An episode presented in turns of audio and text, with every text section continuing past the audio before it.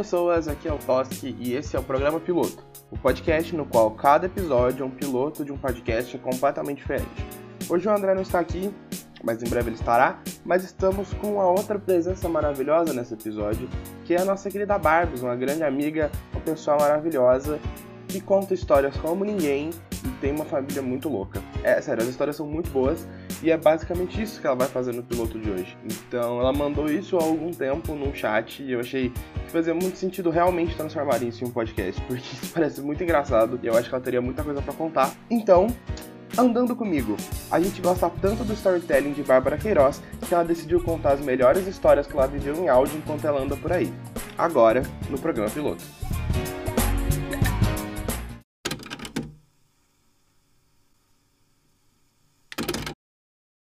Como esse é o famigerado ano do podcast, vou gravar um pocket pra vocês, já que vocês gostam do meu storytelling. O nome vai ser Andando Comigo, porque eu vou gravar essa merda enquanto eu ando pros lugares e estou sozinha, porque eu não gosto de andar sozinha sem conversar com as pessoas. Então eu escuto música e tipo, imagino que eu tô conversando com alguém. Eu sou esquisita, desculpa. Ah, o nome vai ser então Andando Comigo e tá começando agora.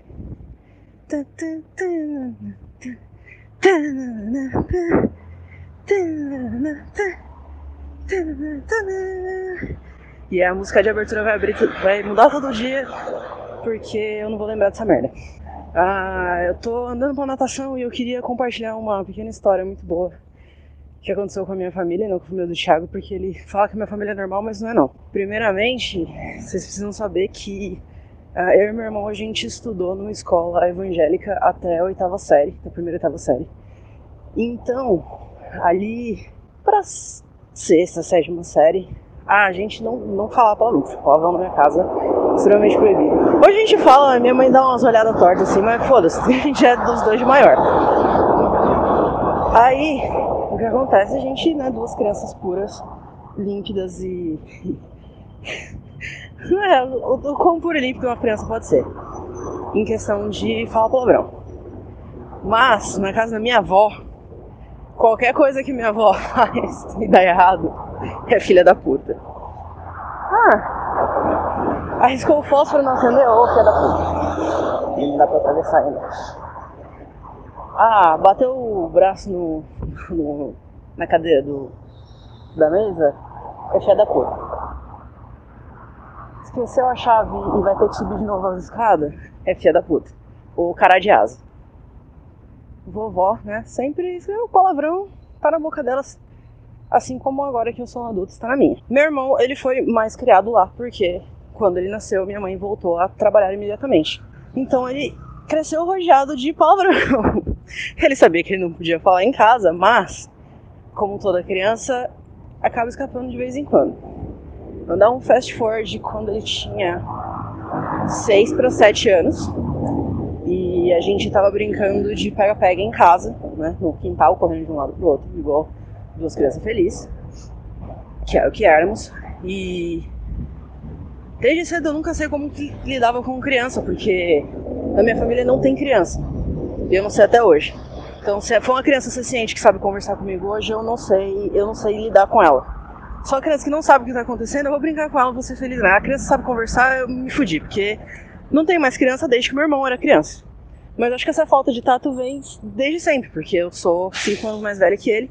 E a gente tava brincando de pega-pega, e eu, com uma criança maior, com uma coordenação motora muito mais desenvolvida, só dava dando vários olé, não deixava ele me pegar de jeito nenhum, porque eu sou ruim. E aí, eis que.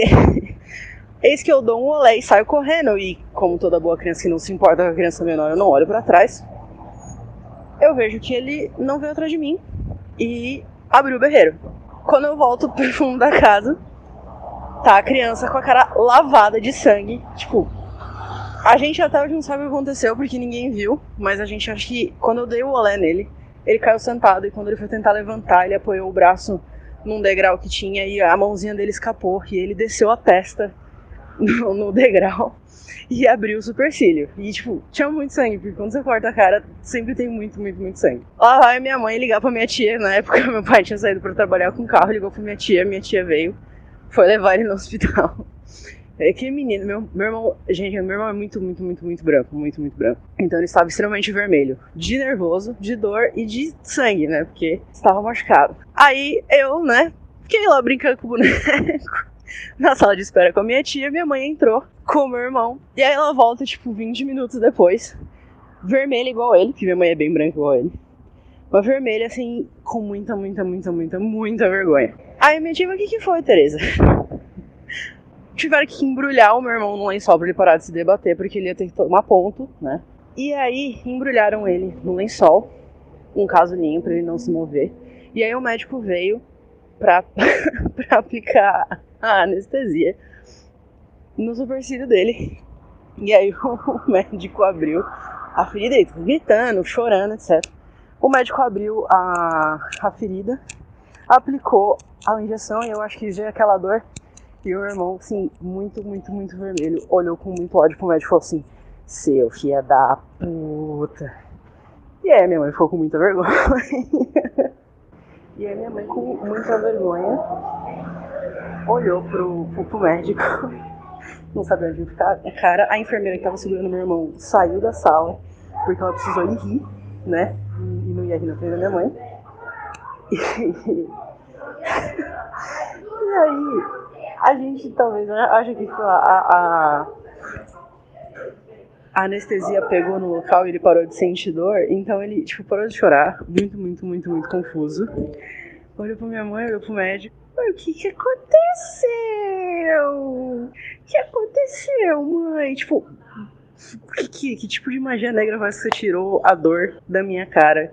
E, e a minha mãe ainda não sabia onde enfiar a cara, porque uma criança de 6 anos tinha xingado o médico.